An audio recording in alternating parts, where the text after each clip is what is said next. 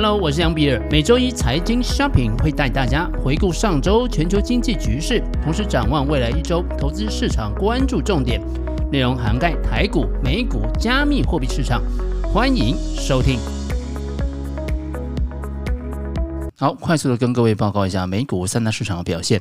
道琼工业指数啊，上礼拜是上涨零点六六个百分点，指数现在来到三万五千四百五十九点。S M P 五百则是上涨了一点零一个百分点，指数现在来到了四千五百八十二点。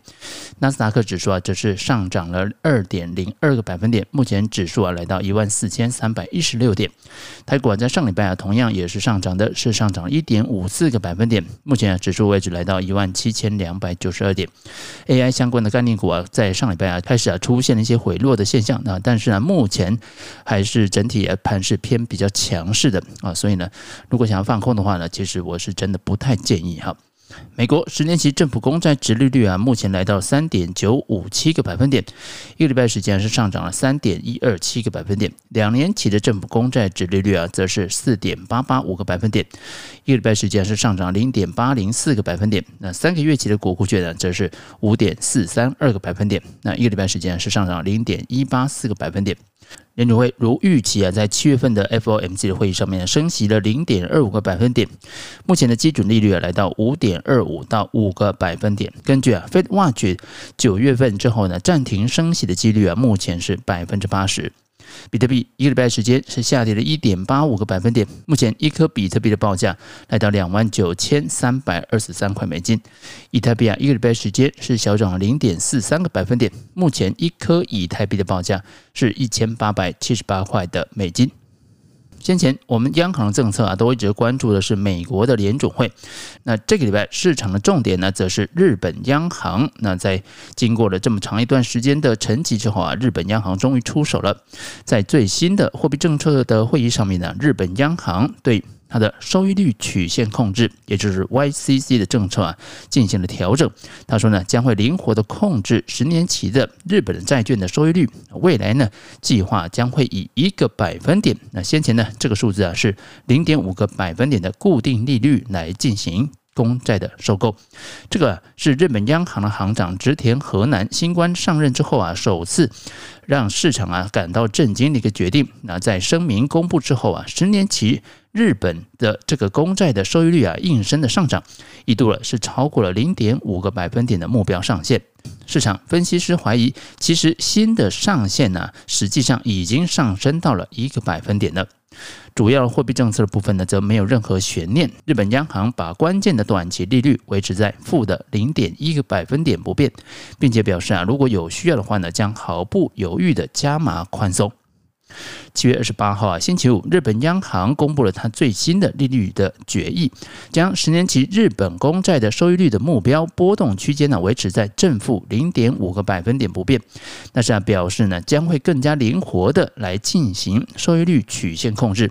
日本央行表示啊，央行将会继续允许十年期日本国债的收益率在目标水平正负零点五个百分点左右波动，同时呢以区间上下限呢为参考，更加灵活的来进行收益率曲线控制。同时啊，在市场的运作上啊，不进行太过严格的限制。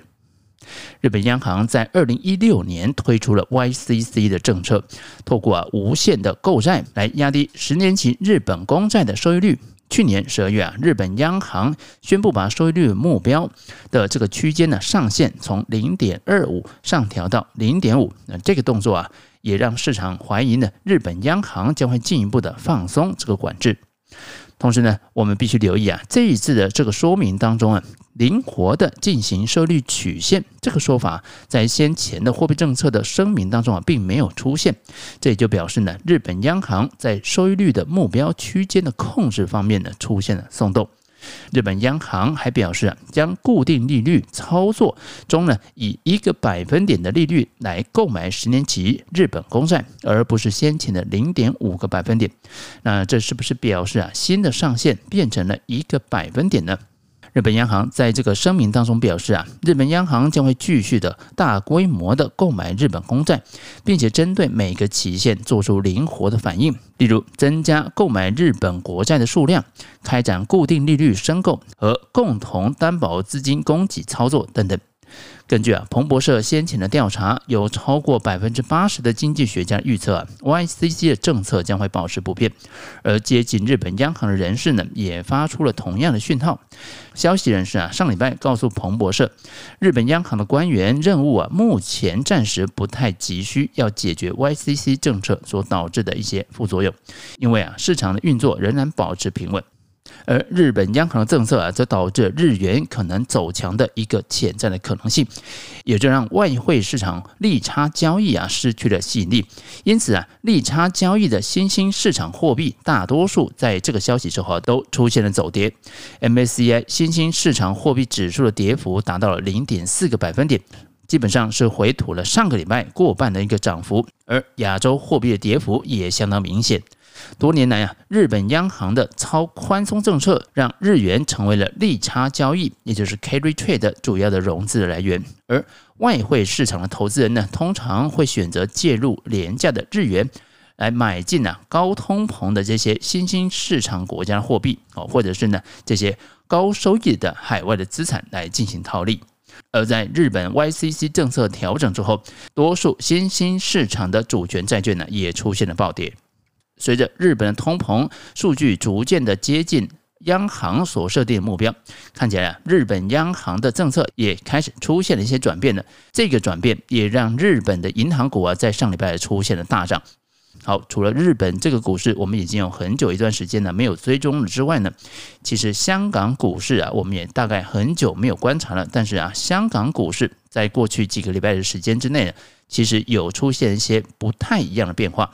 我们接着就来聊聊目前香港股市处在一个什么样子位置，而它未来的走势啊，又有可能会有什么样子一个结果呢？从政策面来观察呢，游戏的板块啊，基本上已经恢复了。目前呢，在教育行业、还有医疗、还有这个网络平台企业的这些政策啊，也都在松绑，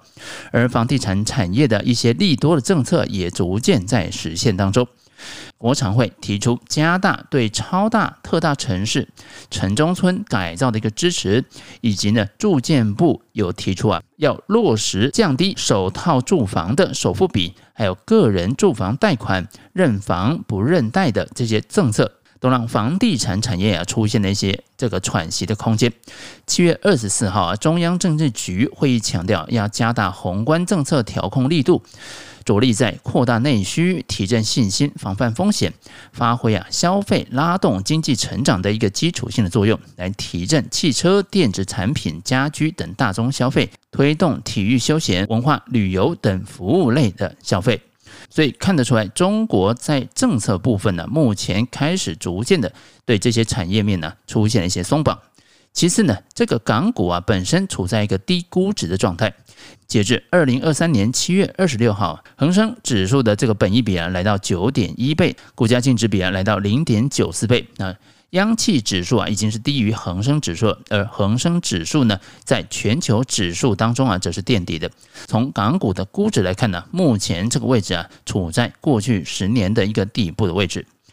接着呢，是这个企业的获利的部分啊，开始会进入了一个上升的周期。国家统计局啊所公布的数据显示，中国六月规模以上的这个工业企业的利润呢，同比是下跌了八点三个百分点。这个跌幅呢，相较于五月份是要收窄了四点三个百分点，是连续的第四个月的收窄。七成以上的这个行业的获利啊，较上一季啊出现了改善。而制造业获利啊改善呢，则相对明显。上半年呢，在四十一个这个工业的大类别当中啊，有三十个行业它的获利的成长的状况呢，比上一个季度啊要加快，或者是呢它的跌幅正在收窄，由跌转升，那占比啊超过七成。而制造业啊所带动的这个工业企业的利润的改善的效果则相对明显。近期啊，有多家港股的上市公司透过这个业绩预报的方式，向市场啊透露啊上半年经营的情况。那数据显示啊，截至七月二十六号，有一百五十多家的港股公司啊，已经揭露了上半年的业绩的报告。其中啊，这个业绩预估好转啊，包含了成长或者是转亏为盈，或者是亏损减少的部分呢，有将近八十家。那这个比例啊，已经超过五成。港股公司啊，上半年业绩成长的原因呢，大多都跟原物料的成本下降、那下游的需求释放以及啊自身优化产品结构等内外因素有关。因此，有多家的研究机构表示啊，未来恒生指数的这个每股盈余 EPS 啊，它的成长速度将会呈现趋势性的向上。展望二零二三年全年企业的这个获利的预估呢，将会比先前呢市场预估的要来得高。第四个啊，则是市场的情绪啊，正在逐渐的恢复当中。从港股的短期的情绪指标来看，二零二三年的五月份，市场的情绪啊，一度到达了冰点，类似二零二三年二月份的一个水准。那经过了政策的预期的调整之后呢，目前的情绪啊，回到一个合理的区间。就风险偏好来看呢，首先呢是这个美国国务卿啊布林肯跟叶伦先后的访华，那中美关系的状况有所好转。考虑到明年呢即将要进行这个总统大选呢，所以啊双边的关系啊应该不会在这个时间点啊再度的恶化。其次啊是这一轮的这个人民币的汇率的向下波动可能即将接近尾声，汇率的波动的减少啊也将有助于港股的风险偏好的提振。但是啊，这些对于港股后期的走势来说呢，其实都还不是最关键的。这最关键的啊，都还在这个流动性上面，也就是第五个重点啊，在流动性部分，我们看到二月到五月份期间呢，这个港元的汇率啊，一直被盯在一个相对比较弱的一个水准。那此外呢，这个香港金管局的账户的总结余不断的持续创新低，也是啊，港元的流动性一直面临紧缩的一个原因。由于呢，香港啊是处于一个联系汇率的制度，这个总结余，也就是银行体系的结余呢，是指呢设在这个金管局的结算户口的结算总额，有点类似啊这个超额准备金的余额，它呢也是啊金管局啊在调节港币汇率的一个重要的科目。总结余啊也就反映了银行体系资金是不是充裕的一个状态。因此啊，在一般的情况下，如果总结余的规模扩大的时候呢，也就表示啊，市场的资金的供应量是比较多，那市场的流动性啊就是充裕的。相反的，如果是银行的总结余的这个数字啊在往下降，也就表示啊，银行体系短期资金是不太够的。那各银行啊，为了筹措资金呢，便会向银行同业拆借市场啊来借取这个资金。对于啊市场的资金的需求增加，利率啊也就会被拉高。从这个港元的汇率啊，跟流动性的相关性来看呢，港元对美元的汇率和总结余呢，大多呈现一个同向的关系，也就是啊，港币越弱，那结余越少；啊，港币越强，这个结余啊就越多。那背后啊，它的影响机制也就在于呢，当这个港元弱势的时候啊，特别是港元触及了一个弱方保证水准，也就是这个汇率的下缘的时候，会被动的引起金管局的外汇基金的这个规模的收缩，也就是啊流动性的收缩。而如果是当港元强势啊，譬如说呢，这个触及了一个啊联系汇率的上缘的时候，则会引起金管局外汇基金资产规模的一个扩张，也就是啊流动性的扩张。那港元的汇率啊和流动性之间呢交互的作用和变动啊不可避免的就会对港股啊产生一些影响，特别呢是在港元比较弱的时候啊，或者是呢港元特别强的时候，往往就对港股啊有一个很强的一个指引作用。港元越弱，那港股也就越弱；那港元越强啊，港股也就越强。美元跟港元的利差也是影响港元汇率和流动性的一个重要的外生的变数。这个 LIBOR 跟 HIBOR 之间的利差的倒挂，这个利差在年初的时候是负的零点二个百分点，到四月份的下旬的时候呢，则达到了一点七个百分点的一个相对的高的一个历史的一个水准。进入五月份之后啊，这个利差就开始缩窄了，港元的流动性的紧张的状态也就有所缓解。那相对来说啊，港股啊也就在五月份呢、落地，然后呢接着开始出现反弹了。那么到底五月份之前呢、这个港股啊发生了什么事情？为什么会出现这样子的走势呢？其实啊，这就要谈谈呢香港的这个房价了。那香港的房价啊，在去年第四季之后啊，它的跌幅开始加大，单季的跌幅啊就来到了七点七个百分点，而前三季累计下跌了八点五个百分点，这就使得啊香港的住房市场啊，在去年迎来了自二零零八年以来的首次的全年的下跌。这个房价累计跌幅达到十五点六个百分点，是二十四年以来的最大。疫情期间呢，在市场购买房子的这个投资人呢，都已经变成了负资产的持有人。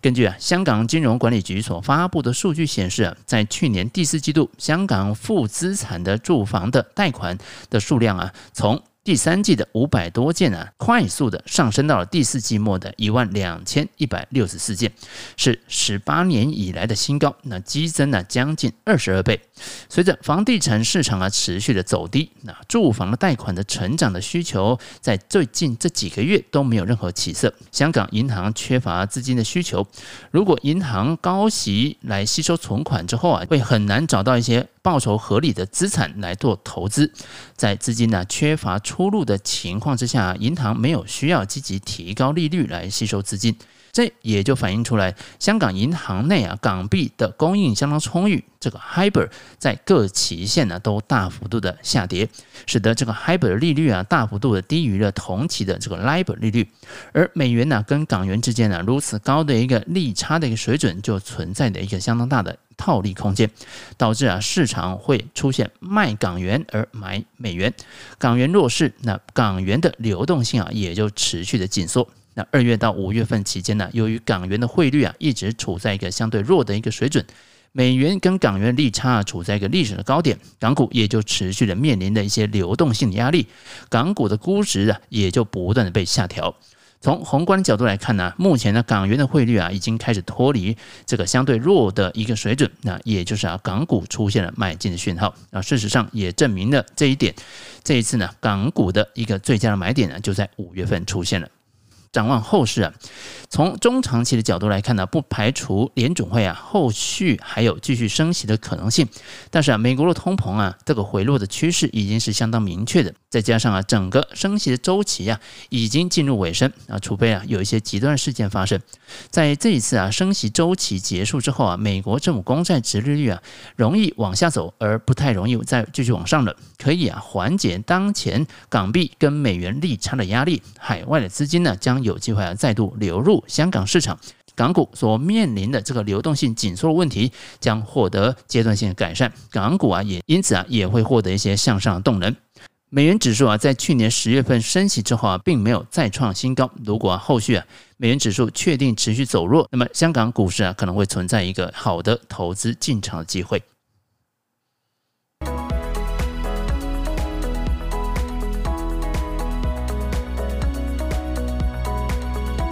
G shopping 祝你本周操作顺利，我们下周见。